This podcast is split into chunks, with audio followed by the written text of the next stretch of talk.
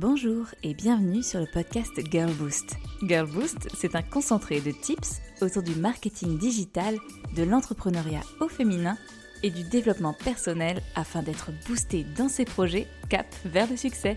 Rendez-vous chaque lundi pour un nouvel épisode afin de lancer la semaine du bon pied. Connaissez-vous cette sensation de ne pas savoir où aller? D'avoir dans la tête 36 000 idées, 14 projets éparpillés ça et là, sans savoir à l'instant T comment prioriser ce joli bordel. Rassurez-vous, c'est le cas de bon nombre d'entre nous. D'ailleurs, c'est l'un des premiers objectifs qui ressort à l'occasion de mes coachings. J'ai besoin d'aide pour savoir où aller. Je ne sais pas comment prioriser pour avancer vite et bien. J'ai plein d'idées, je n'arrive pas à les classer, à les concrétiser.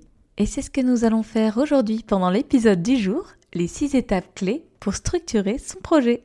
Plutôt un beau sujet pour lancer la nouvelle année. Je vous invite à prendre une feuille vierge sur votre écran ou un petit carnet et un stylo.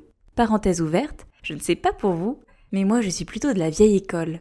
Je me prends de passion pour les jolis carnets qui accompagnent tous mes déplacements, à chaque sujet son carnet, et bien sûr la flopée de stylos et de surligneurs qui vont avec. Donc s'il vous vient en tête une question papeterie, vous savez où me trouver.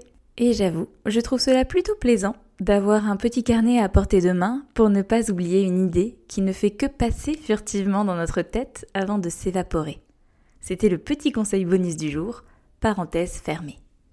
Alors, comment structurer son projet? Vaste question. Et comme nombreuses des étapes que nous allons consolider ensemble, il va falloir écrire et laisser la plume vous guider un peu. Votre projet se compose de différentes sections, comme un camembert, dont la première qui se compose par vous. Quel girl boss, ou plutôt quel girl boost êtes-vous? Qui se cache derrière les écouteurs et la tasse de thé du goûter? Quelle est votre identité?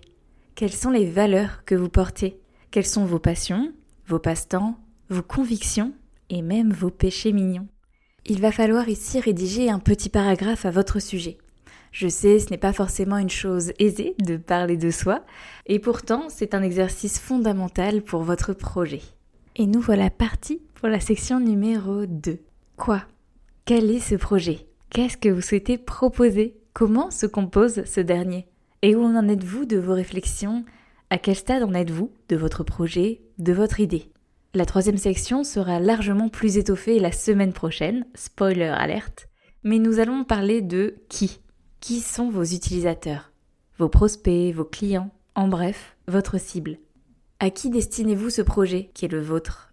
Sans qui ce dernier n'existerait sûrement pas. Vous savez cette fameuse expression qui dit que le client est roi, valable quand on a un projet de développement de communauté, de développement d'un business, lorsque l'on veut développer une nouvelle compétence.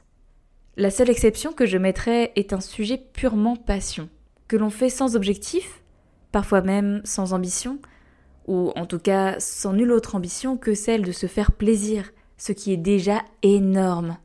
N'allons pas gâcher le plaisir en mettant l'autre au centre, mais à savoir, certains artistes pensent également de l'autre côté de la scène pour développer leur art, leur passion, leur cœur de métier.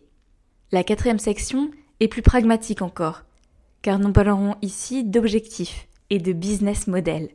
Cela dépend du projet, de l'idée en question. Quand on monte un business, une entreprise, on ne peut pas passer à côté de la case argent.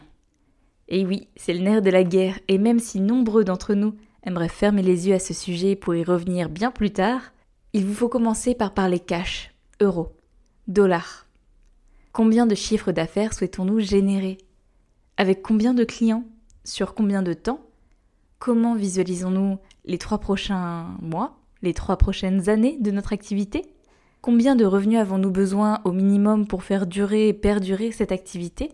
L'argent, le salaire, ne sont pas des gros mots, et ils sont souvent nécessaires pour s'offrir le luxe de faire ce que nous voulons, ce qui nous plaît, y compris aider les autres. Révélation Je ne suis pas une aficionado des business plans.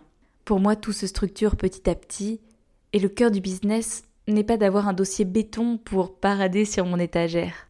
Pour autant, je sais que sans objectif, il est difficile de savoir où l'on va et comment on y va. D'où l'importance de ces quelques questions à se poser quand on souhaite se lancer. Quand on monte un projet, on le pense légèrement différemment. La notion d'argent n'est pas la plus importante. Elle viendra peut-être comme une cerise sur le gâteau pour compléter un projet de longue haleine. Mais là encore, pour savoir où l'on va, on peut se donner des objectifs. En termes de nombre d'écoutes, de nombre de visites, de lecteurs, de chansons que l'on va créer, d'interviews que l'on va faire, etc. C'est finalement un peu les objectifs que nous avons posés la semaine dernière en planifiant 2021. Mais on les fait corréler à notre projet, à notre idée.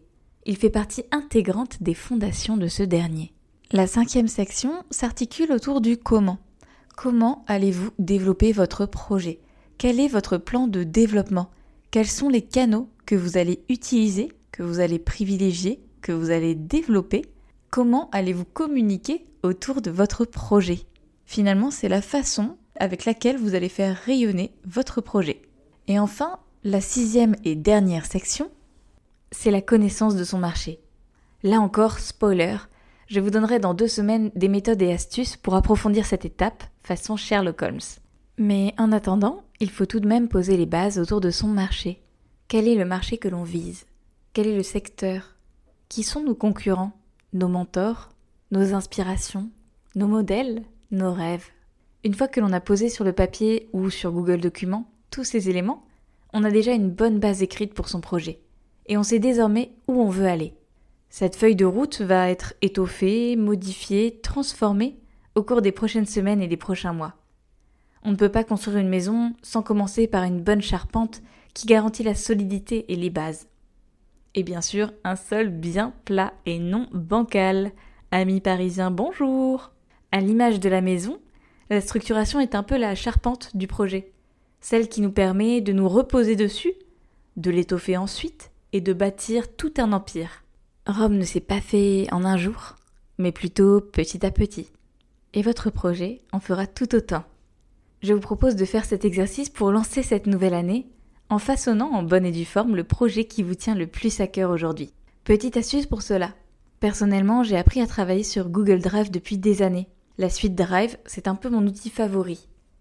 À l'image de la suite Microsoft Office, on y retrouve les Google Documents qui reprennent les Word, les Google Sheets qui sont comme des tableaux Excel, et les Google Slides qui sont comme des PowerPoint. Il y a trois avantages à travailler sur Google Documents. Numéro 1, c'est gratuit jusqu'à un certain nombre de gigas. Vous êtes tranquille pour commencer avec. Numéro 2, vous pouvez retrouver vos Google Documents sur n'importe quel ordinateur ou device, tablette, portable. Il vous suffit de vous connecter à votre compte. Et ça, c'est juste génial. Parce que si vous n'êtes pas chez vous, ou que malheur votre ordinateur plante, eh bien vous pouvez reprendre tranquillement vos documents avec un autre outil. Ça, on dit un grand oui et un grand merci.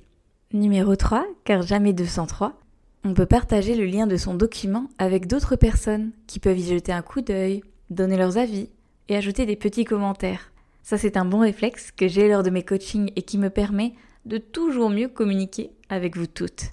Rendez-vous sur le groupe Facebook Girl Boost pour partager vos réflexions, votre structuration de projet et aller toujours un peu plus loin, toutes ensemble. Si cet épisode vous a plu, vous savez ce qu'il vous reste à faire. Le partager à un maximum de personnes et ajouter une petite note sur Apple Podcast.